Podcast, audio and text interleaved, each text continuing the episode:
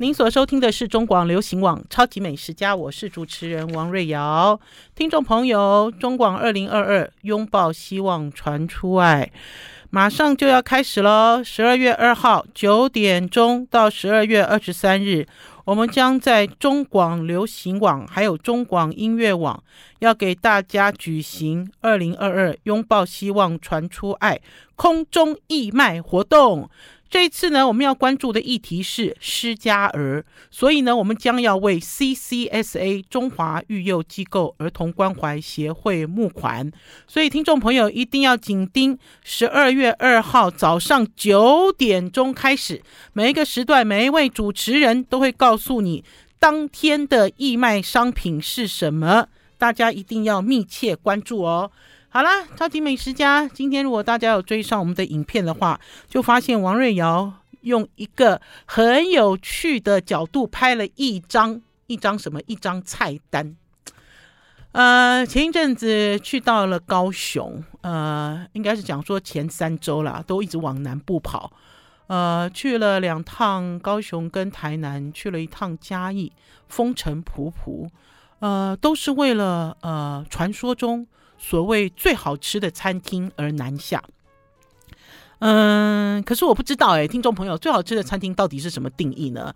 大家都口耳相传，最好吃的法式料理，最好吃的日本料理，如何如何巴拉巴拉。可是对我来讲，我自己知道，每一个城市有自己每一个城市的特色，而且每一个城市呢有他们自己的演绎方式。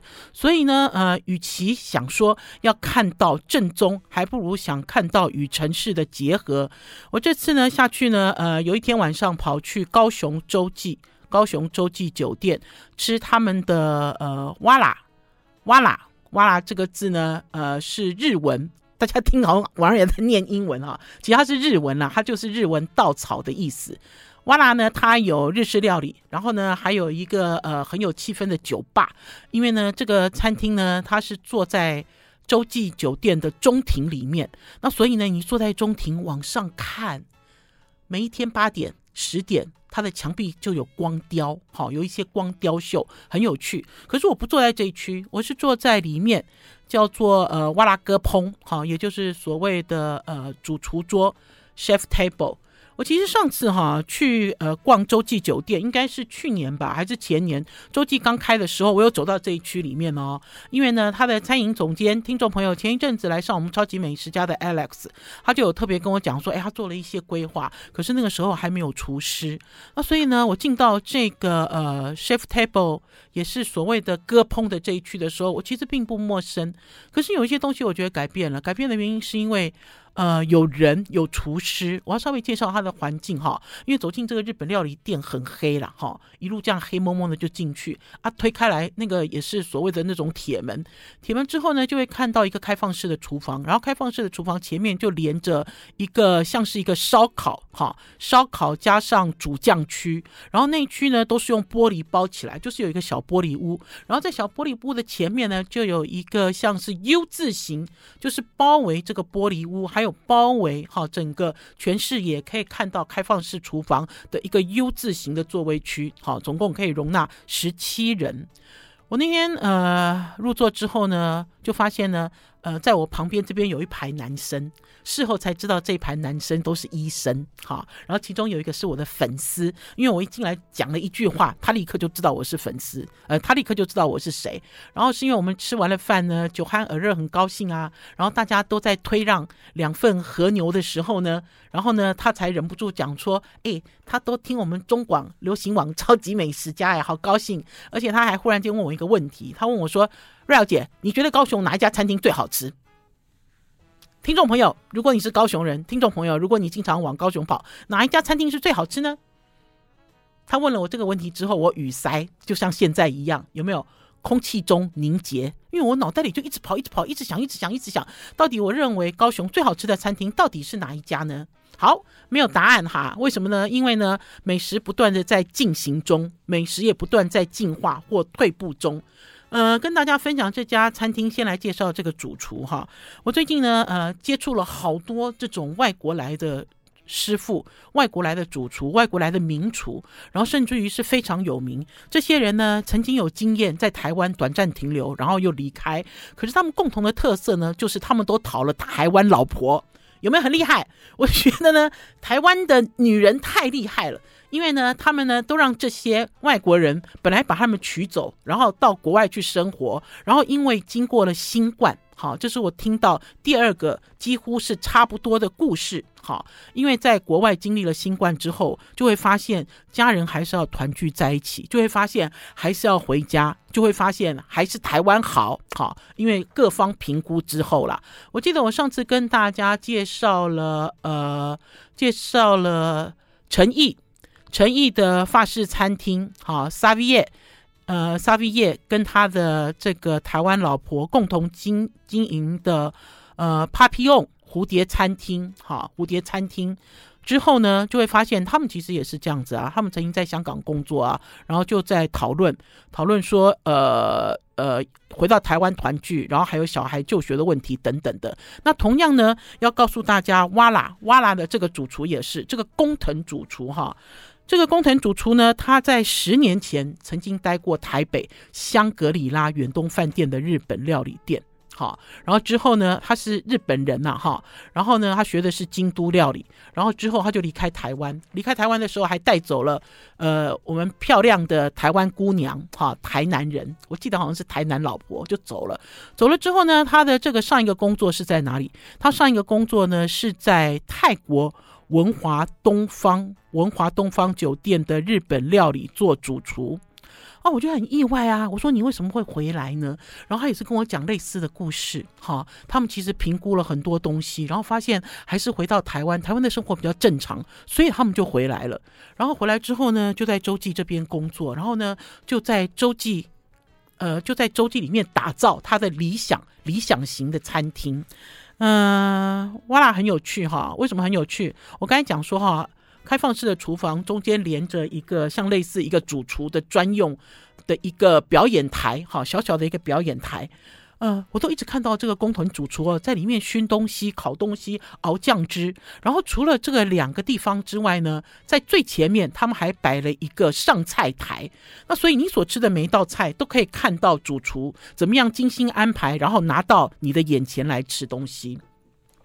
我在这里我要特别强调一件事情哈，因为呢，老实讲呢，我去高雄呃吃了很多餐厅。呃，老实讲，我每次在高雄面对有名的从国外来的日本料理主厨，我其实都很不开心。不开心的原因是因为呢，这些师傅呢，呃，他们的姿态都蛮高的，然后呢，甚至会让我觉得，呃，高雄人好奇怪哦，哈，奇怪的原因是因为吃一顿饭那么不开心，你们大家还争先恐后要去排队要去吃。可是呢，我这次呢吃了这个工藤主厨的菜，然后享受了他全程的料理之后，我有一个感想，而且那感想哈，我几乎是很感动的，想要抓着工藤主厨的手说啊。我终于遇见了一个正常的日本料理师傅嘞！好了，我们要休息一下，进段广告，再回到节目现场。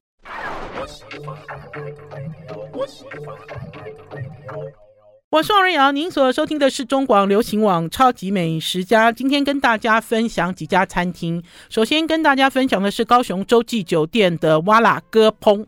好，它有分割烹，有分日本料理，有酒吧了哈。然后呢，我要跟大家说的呢，今天呢难得秀出来哈，这个呢是我那天呢吃的菜单加上我的笔记。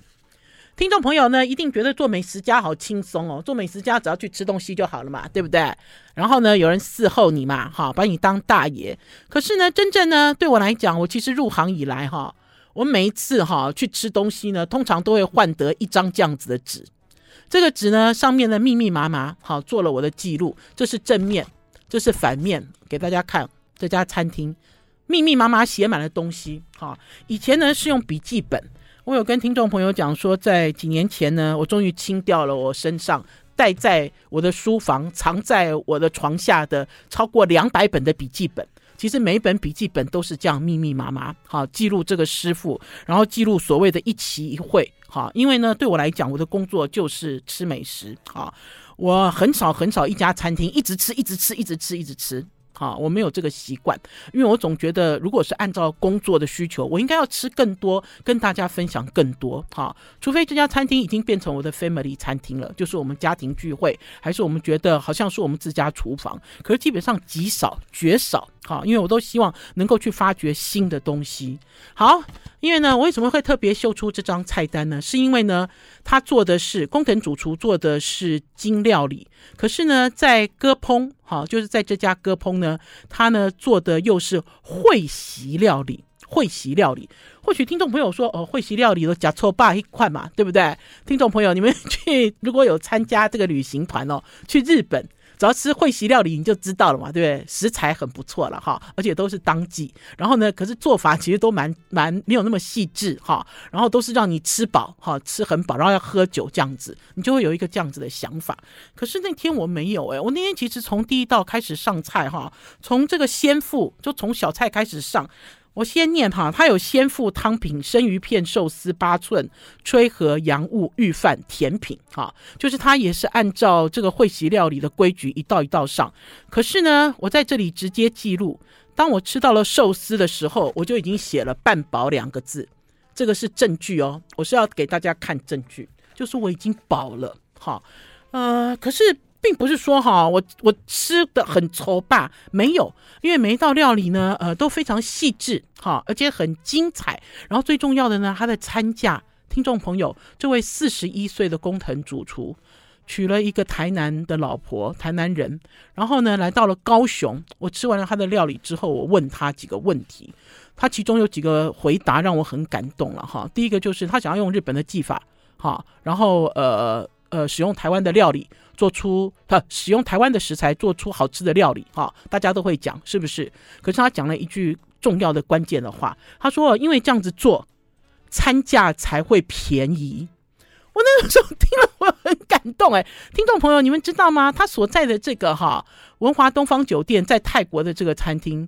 他是二星主厨哎，他是米其林二星主厨哎，他居然回归到他居然回到台湾，这就是为什么我在上一阶段讲说啊，我终于碰到一个正常的日本料理师傅了啊，因为我自己跑去日本，跑去京都采访菊乃井，菊乃井的村田吉弘，村田吉弘这么有名。哈，在日本，大家都会誉为他是金料理的传承人，哈，就是第一第一把交椅，哈，大家看到他都非常尊敬的日本料理的一个大师，日本料理的大师。对待媒体、对待消费者，他的态度就是这样子啊，很和蔼、很客气，有问必答，而且呢，会讲出真正的真心话。就像这个工藤师傅就老实讲啊，他就讲说，我觉得可以把这个餐卖的便宜，然后最重要呢，他觉得，呃，因为我问他说，你觉得你想要传达什么样的一个料理的精神？他回答我的第一个第一句话就是，大家要吃得饱。这就是他最重要的，全部都站在消费者的角度来思考他的设计的餐。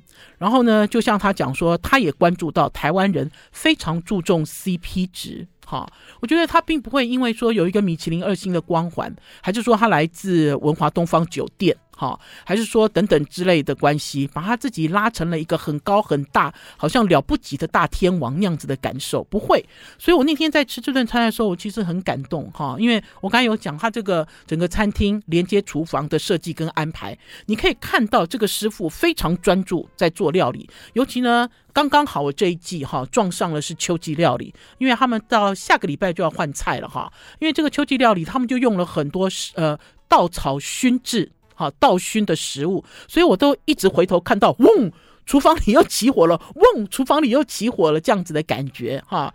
影片呢，如果剪好了，哈，会直接上传到王瑞瑶的超级美食家的脸书粉丝专业，或者是王瑞瑶的超级美食家的 YouTube 频道。在这里要讲哈，我不知道怎么回事，我上 YouTube 频道去搜寻哈。呃，超级美食家好像有四个频道吧，好多哦，所以大家用关键字去搜寻哈，才不会跳到别的地方找不到。关键字就是王瑞瑶，好，永远第一个就是王瑞瑶，第二个就是高雄，再来是周记，然后再来是哇啦，要不然就是日本料理。那呢，我就看到这个主厨呢，就在他这个小空间里面，就扇扇子啊，哈，你知道，一直补炭啊，然后在这边抓一把稻草啊，然后稻草就有稻熏啊，做了好多这种呃很专注料理的。动作。然后呢，我们也很开心，一边吃哈，然后一边喝。因为那天呢，跟我们一起吃饭的还有一位高雄贵妇，呃。姑且称呼她为 J 女了哈，她叫 Jennifer。这个 Jennifer 呢，呃，她对酒很懂。我每次只要去高雄哈，她都会给我喝好酒。那因为这个 Jennifer 的外形哦，有一点点像美食家胡天兰，一点点，我只能讲一点点，没有很像了哈。呃，那所以呢，我在高雄呢，曾经有碰过粉丝一直追着他叫胡姐哈，我自己 那天我也有吓到哈，很好玩，大家都是爱吃的人。好，因为呢，呃，陆陆续续呢会跟大家分享，就像呢，我在他吃他的料理里面呢，他有很多技法，尤其是一些手工的技法，比如说在汤品的时候呢，他放了一个马吉，那个马吉呢就是包着车虾，好，就包着虾，而且是很新鲜的虾，然后它叫做车虾小猪饼，白白的，胖胖的，哈，然后佐的是味增汤，哈。然后呢，就像它切出来的生鱼片，它切出来的生鱼片呢，有一种是煎鱼，这个煎鱼呢就熏哈，把它这个稻草熏哈，它呢切出来的生鱼片只有虽然只有两种，可是呢是又大又厚又软，那个肉好软哦，好好吃哦。像寿司，寿司呢，它就上了一个黑尾鱼中腹，可是呢。上上来的这一片，就这一罐寿司哈，它的长度应该有七公分吧？哈，呃，七公分，这个跟我们长期以来哦，大家吃这个手捏的生鱼寿司的这个印象不一样。而且呢，它的米饭煮得很好，因为呢，它这个米饭的煮法跟之后呢要跟大家介绍的御饭其实是相关的。好，我们要先休息一下，进一段广告，再回到节目现场。I like 我是王瑞瑶，您所收听的是中广流行网超级美食家。今天跟大家分享几家好吃的餐厅。首先是高雄洲际餐洲际酒店的 Wara 割烹 W A R A 割烹，好，呃，接下来是八寸，它其实没有做一个正规的八寸了。大家知道正规的八寸是一个。狭长型，就长形的一个木盒，里面塞了很多小菜。它其实没有做那么多，可是它每一种呢都很细心。就像它的厚烧玉子，哈，就是这个厚的煎蛋，就有一个很纯的一个香味，很纯的香味。然后呢，他还会做一个手球寿司，然后呢，还做了这个春鱼的幽安烧。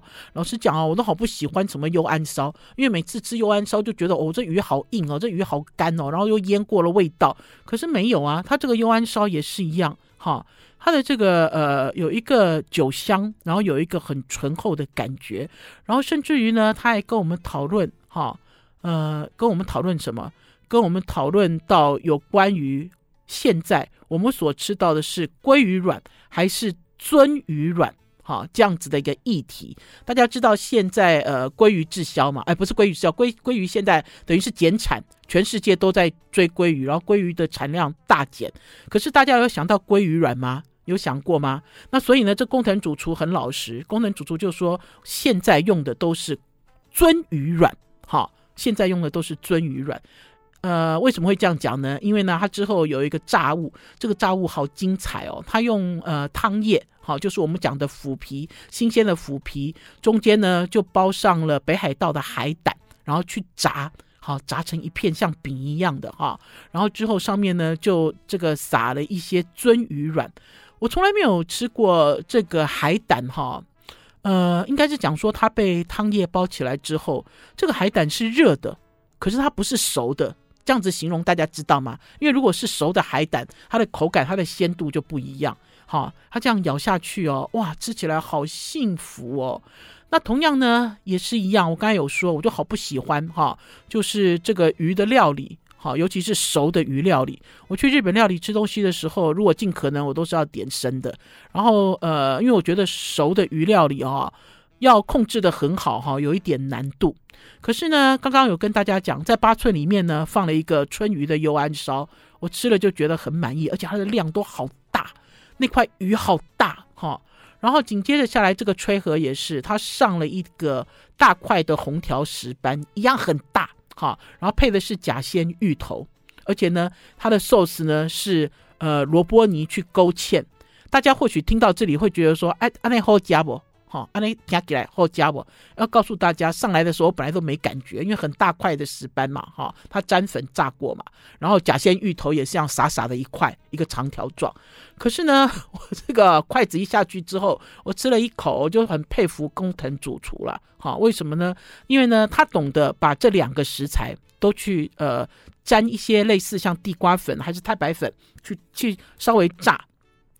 炸完之后呢，再跟这个有一种很清甜味道的萝卜泥的芡汁煮在一起，混合在一起，哈。那所以呢，这种香气、这种口感，两个是连在一起的，而且很会选料。这个石斑好新鲜又甜，然后这个甲仙芋头很松很松，很好吃，哈。你看，听王瑞瑶讲成这样子，可是听众朋友，你们知道这顿餐多少钱吗？这顿餐呢、啊，四张小朋友，哈。不到，如果你今天加了一层，当然还要再加一层小费了哈。哦，所以我自己会对于他的料理的这个技法，然后还有对于他所使用的当季食材，还有对于台湾食材的一些演绎，感到非常佩服。我觉得这就是基本功，基本功很好的一个主厨。然后呢，就像吃这个御饭也是一样，这个御饭他其实做的不是炊饭，他呢是煮了一锅白米饭，然后这个白米饭的品种叫梦美人。那天本来说只要吃一点点，就最后加饭加了三次，因为呢，这梦美人煮了之后哈、应该是讲说他有做出日本人爱吃的白米饭的感觉，就是它很软如，可是又不会糊烂，然后很亮。很甜的感受，然后呢，他呢在那边呢做了这个呃九州和牛，哈，先去煎，煎完之后也上淋了一些芡汁，还是呃淋了一些酱汁，然后让你可以拌饭。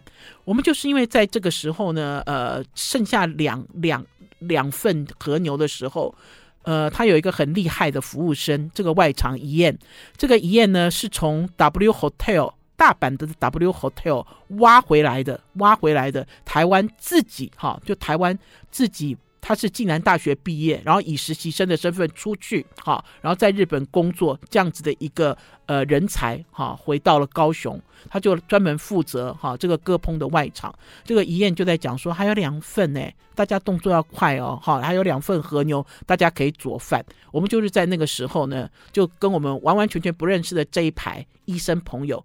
好，就连上线了。我们就说给男生吃，给男生吃。哈，因为刚才有没有看到王瑞瑶吃完寿司就半饱了？我们怎么可能跟人家抢牛肉呢？我们就开始，就大家开始聊起天来了。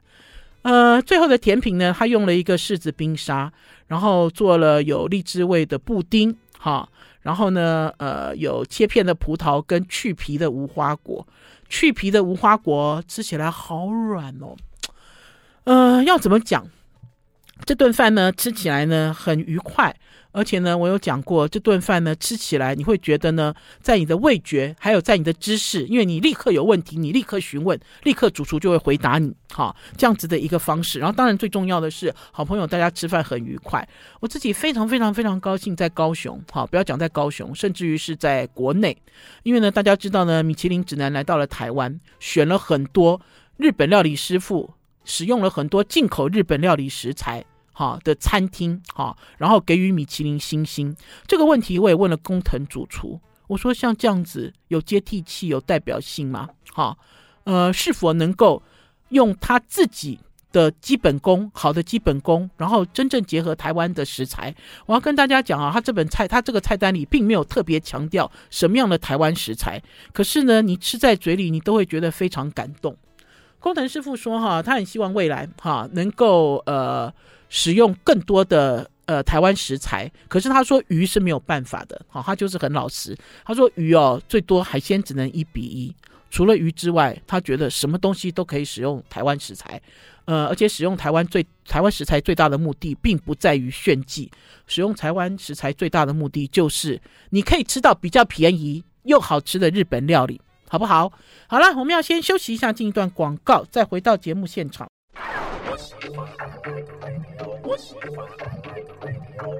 我是王瑞瑶，您所收听的是中广流行网《超级美食家》，连续三个礼拜都不在家，都一直往南部跑，头痛了。除了我们家气质丽文之外呢，其实我自己也很头痛。呃，为什么呢？因为呢。呃，结束了呃连续第三个哈南下的行程之后呢，我终于受不了了，我就跟宝师傅说：“我说我要在家里煮饭，煮什么都可以，我就是要在家里吃饭。”哈，就会发现呢，即使我们出去采访，吃的呢都是非常非常好的料理，你还是想要回家做一点东西。然后那甚至于那天我在做菜的时候呢，我请我的妈妈，请我的阿姨回家一起吃。哈，当然也是有一段时间没有好好的跟他们吃饭的啦，因为很匆忙嘛。有的时候回娘家看一下我妈妈东西丢了，我就立刻就要走了哈。你没有好好的看看哈，就好好的看看她。呃，那天呢，我在家里呢就退冰了一条黄瓜石斑鱼，好，这个是我今年过年准备要吃的石斑鱼，好，这条石斑鱼呢来自来自哪里？来自呢台湾养殖石斑大王戴坤才，非常有名。这个人呢，我在十几年，快二十年前。二十年前采访他的时候，他就很有名。而且我记得我采访他的时候，他给我看鱼苗，他说这一汤匙的鱼苗卖去日本哦，你知道就几十万呢，几十万。我那时候说哈，你是用汤匙在卖，他一汤匙一汤匙的卖哈。呃，前一阵子呢，他呢呃寄了几条鱼给我试吃，好，我把它冰起来，一直都没有时间哈，因为很忙啊。所以我那天我就想说，我妈来家里，我要做菜。呃，太久没有进厨房了，也应该说是太久没有跟亲人相聚了哈，就这种感觉，然后又不想出去吃哈，我就把这条黄瓜石斑鱼哈拿出来退冰。这个其实也是戴坤才呢他们家独有的哈，就重新把野生的黄瓜石斑鱼哈，就只有他有的技术做成养殖的，可以大量供应。那天我退冰的那一条大概有一公斤这么大哈。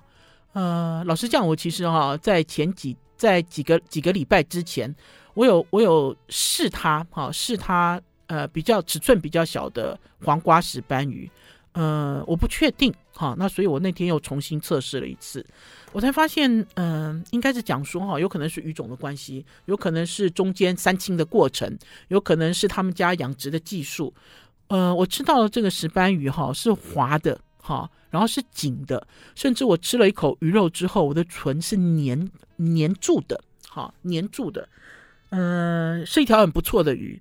那因为大家知道哈，我妈妈我妈妈吃东西哦，我自己都觉得很好玩，因为呢，呃，我妈妈已经被医生警告好多年，就是营养不良。哈，我妈妈被警告了好多年。然后呢，因为我妈妈呢年纪大了，这个呃牙齿也都咬不动，而且最重要的是，我妈妈很怕有怪味道。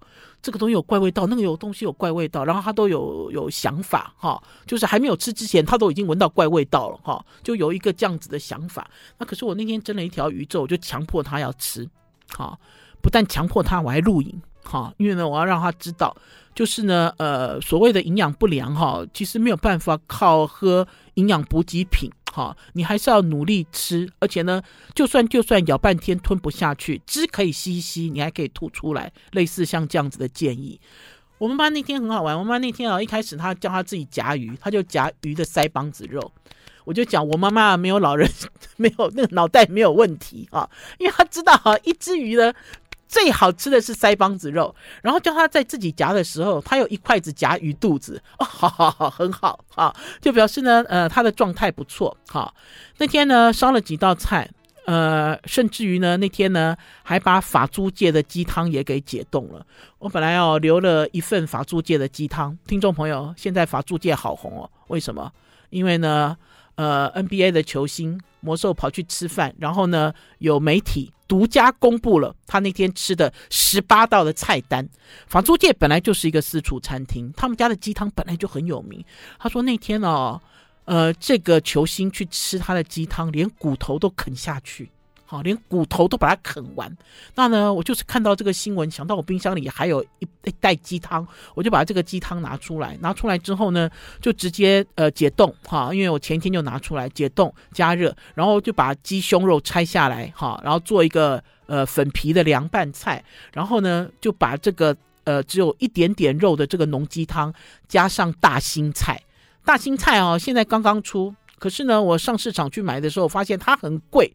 我的菜市场呢，一斤的大心菜要卖到八十元，我吓一跳。我说不是，不是怎么季节到了，怎么会这样子？然后那菜贩就跟我讲说：“你没有看最近天气啊都不是很稳定，所以大心菜还是很细。好，果然像小孩子的手背一样很细，没有很粗。可是我的菜单设想在脑袋里，我还是把它买回来，然后就去炖大心菜。”呃，之前有跟大家分享要怎么吃这个大心菜了。很多人呢都是请菜贩一直削皮，一直削皮，把皮都削得很干净哈，然后再回家煮，然后一煮它就软了。可是关键是我自己发现，在削皮的时候浪费了好多肉哦。大心菜其实长得长长的，很像这个呃，很像 A 菜心，类似像这样子的呃一个一个一个要怎么讲啊？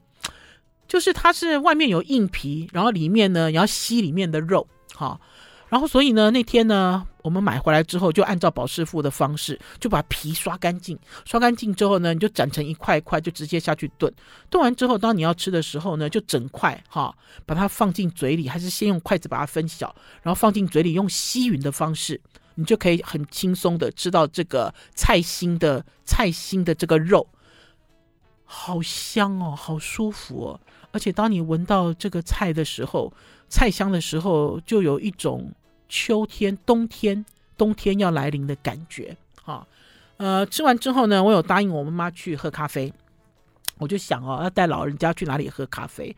然后因为我妈妈啊体力越来越不行了，其实走不太动，我就想说，好了，那我就带她去克美多，Comedas 咖啡。因为我妈妈也好久没有出国了，我就带她去。本来走了一段路哈，我妈妈说她不想喝了，因为看到没有位置，她就想回家了。我就一直拉住她，我说你等一下了，你等一下了哈。然后等到排到位置，我们进去之后，哦，老人家好开心哦。因为什么？咖啡一喝，甜点一吃，精神就来了。然后你告诉他这是名古屋的咖啡，哇，他就好高兴哦，就一直看一直看。他光是研究那个菜单就研究了五分钟哈，因为呢他就开始研究下一次他想要吃什么。好，我自己其实还蛮喜欢这样子的感觉啦。为什么呢？因为老实讲呢，虽然呢新冠疫情哈逐渐远退。大家呢出国去的机会也越来越多，可是短期之内不会出国的人要怎么办呢？你要怎么样感受那样子的感受？你要怎么样感受就是出国的这种欢愉的感觉呢？我觉得有一些异国的餐厅或许会满足你的需需要，然后甚至于呢，呃，会勾起哈，就像我妈妈本来一开始神仙呐，她不要啦，可是进去之后整个人都嗨起来了，然后呢还点了一些她觉得她吃得动。实际上吃不动的东西，哈，他点了可乐饼，可是因为他这个可乐饼的炸的方式用的是粗颗粒的面包粉，哈，所以老人家点完了之后他就咬不动，就像他看到了玉米浓汤，他很开心，他点了一杯，发现只能喝半杯，因为他的玉米浓汤是真的玉米浓汤，里面有玉米粒，里面有渣。好，可是即使是这样子，哈，也是开开心心。好，我们要先休息一下，进一段广告，再回到节目现场。I like 103, I like radio。我是王瑞瑶，您所收听的是中广流行网《超级美食家》。刚刚聊到在家里做菜，呃。为什么我会想到要动我们家那一条石斑鱼呢？因为老实讲哈，一公斤重的石斑鱼应该是餐厅才有的规格。是因为呢，大家记不记得在几天前，应该是说在上个礼拜，我跑去呃呃香格里拉台北远东饭店去试香工主厨，从新加坡哈，他也是一样，他从新加坡丽晶丽晶酒店的夏宫。一星餐厅，他是副主厨哈，他是那家新加坡米其林一星餐厅的副主厨哈，来到台湾工作，刚刚才来。廖师傅哇，我去试了他的菜，呃，他的菜呼唤起我哈，对于这个基本功哈，到底。到底基本功好不好这件事情重不重要？哈，他呼唤了我的一些想法了哈。就像我们在节目里有跟大家分享，他做的蜜汁排骨就是不一样，他做的像类似这种凤梨虾球也都不一样哈。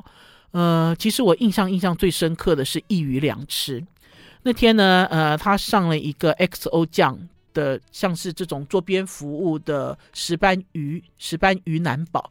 然后之后呢，又出了一个呃浓汤鱼浓汤的细面，哈，然后再加上鱼头肉，哈，嗯、我其实喝到他这个鱼汤的时候，我还蛮感动的啦啊，所以我在采访他的时候，我就说，哎，你用了多少鱼骨头啊？好，去熬这个汤，然后花了多少时间呐、啊？然后他就跟我讲说，瑞瑶姐，我用了一点二公斤的 石斑鱼，好，然后呢，呃，熬这个浓汤只花了十五分钟。呃，我忽然间想起来一件事哈，呃，为什么想起来？因为我觉得呃。一直有跟大家讲哈，就是未来的这个餐饮趋势哈，绝对不是哈说哈给你最好的食材做最好的料理。未来哈的餐饮趋势，未来厉害的主厨是给你任何的食材你都可以充分运用，哈，这个才是真正未来的趋势啊。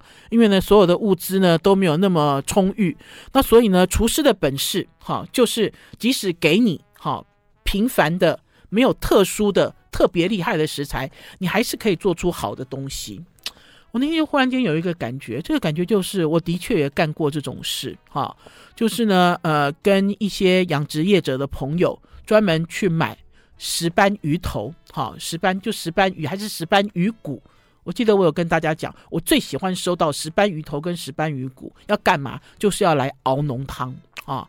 呃，好多好多年前了。我记得那个时候，我爸爸还在世的时候，有一年吧。那个时候他生病在医院里面。我记得我开始对于那个浓白鱼汤有感觉，就是那一年。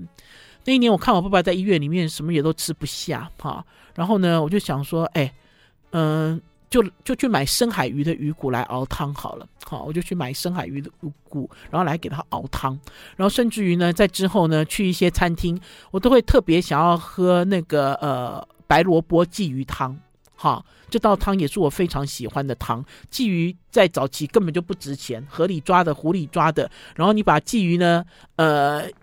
你把鲫鱼呢洗一洗，弄一弄，然后两面干煎。我为什么停住啦？是因为哦，鲫鱼哦，你洗一洗，弄一弄也没用。鲫鱼很滑溜，鲫鱼像泥鳅一样。我第一次在家里操作的时候，我差点没昏倒。你知道，就是你怎么刮，帮他刮鳞啊！我的天呐，啊，之后才发现其实没有必要哈。你就是把它的这个血啊、腮啊弄清楚、弄干净，然后就去油煎。油煎完了之后呢，然后呢就放进锅子里面，然后用冲热水加锅盖去熬，去熬这个汤。然后，然后再把我自己比较干乎啦，我自己会把这个汤沥出来之后，再加上白萝卜丝。我一直都非常非常喜欢哈，就是。鱼做的浓汤，鱼骨做的浓汤。因为那天呢，呃，喝到了这个廖进辉主厨，好，这个只有三十五岁这么年轻的主厨，他用了一尾一点二公斤，一点二公斤不重，对不对？只有两斤啊，只有两斤的石斑鱼，给我做了两道宴客菜，哈，我忽然间就对他肃然起敬起来了，哈，为什么会这样讲？因为老实讲，哈。这个东西哈，家家户户，如果今天是广东家庭哈，你煎做一个浓白鱼汤，其实并不稀奇，尤其对他们来讲，那个是很普遍。可是他在饭店里面愿意这样做哈，然后把一只鱼充分运用，因为老实讲，他也可以把石斑鱼好的部位哈给你剔下来，他就做好的部位给你吃。鱼骨头他也可以不用管哈，对他来讲那不是什么大问题，他只要把第一道菜的价格拉高。好，就不会有任何问题。可是他还可以做这样子的事情。然后呢，最重要的是呢，我那天问他，哈，就是这个浓白鱼汤到底要怎么做？他呢一五一十讲给我听，包括里面呢要添加大地鱼，包括呢你一定要冲热水，一定要加锅盖，哈，诸如此类。然后呢，我知道喝到他的这个浓白鱼汤，我还逼问他，我说你是不是有加其他的高汤？哈，味道怎么会这么好？他就说没有，诶，他说瑞瑶姐，我只有用水。我只有用水就可以做出这样子的料理了。那所以呢，这段影片呢，呃，会上传到王瑞瑶的超级美食家的脸书粉丝专业，或者是王瑞瑶的超级美食家、超级美食家的王瑞瑶的 YouTube 频道，大家呢就可以按图索骥去看一下哈，这个呃基本功好的师傅他们所做出来的所有的料理，不不完全是传统或者是创新，它就会很好吃啊。我觉得关键是在于基本功了哈。呃，就像呢，有人跟我讲说，哎，高雄这家法国料理好好吃哦，这是他吃过最好吃的法国料理。结果我下去吃了之后呢，我就会有一些想法。这个想法就是，哎，他鱼没有煎好，哎，哎，它的肉也没有煎好，哎，哈，或许有人会讲说，哎，你没有看到他所用的酱汁啊，他赘的这些东西啊，你看他这个呃旁边装饰的啊，哈，还有他这个很高级的一些食材啊，来烘托，哈，来烘托这个鱼还是烘托这个肉。可是我不会这样认为，我觉得我自己会认为哈，主角主角是什么？主角呢，还是主角？你的这个聚焦还是要在聚焦在主角身上。那如果呢，连基本功都做不好，哈。然后甚至于呃，在服务的上面哈，甚至于在服务上面有一些太多个人的坚持哈，而不是站在消费者的角度思考的时候，我觉得这个餐厅就没有讨论的必要了哈。就对我来讲，我觉得呃，或许他得过米其林，或许他有一些呃了不起的一些呃荣誉，可是对我来讲，我都会觉得说啊，吃起来不开心，吃起来不快乐哈，还是说我吃起来不尽兴哈，都会有这样子的感受。好啦，超级美食家，本来今天想要跟大家分享，我去到台南来给大家呃介绍，我第一次看到好像在台南很有名的烤肉车。我本来那天兴致勃勃下去，结果下去之后呢，发现呃跟我的设想是不一样的，哈，跟我的设想是不一样。因为呢，呃，有这种像做外汇一样，你只要叫他，他就会带食材，然后去你家烤肉，而且他开了一辆车，好、哦、像这样子的形式。可是我那天一边吃一边看一边观察，我都觉得，即使啊今天啊坐的是烤肉车这样子的服务，我都觉得要有一点点笑容，有一点点人性，甚至有一点点打招呼的感觉，而不是冷冰冰。那所以呢，我并不推荐。好，我并不推荐。本来有跟大家预告嘛，对不对？好啦，超级美食家今天的节目到此告一段落。明天中午十一点空中再见，拜拜。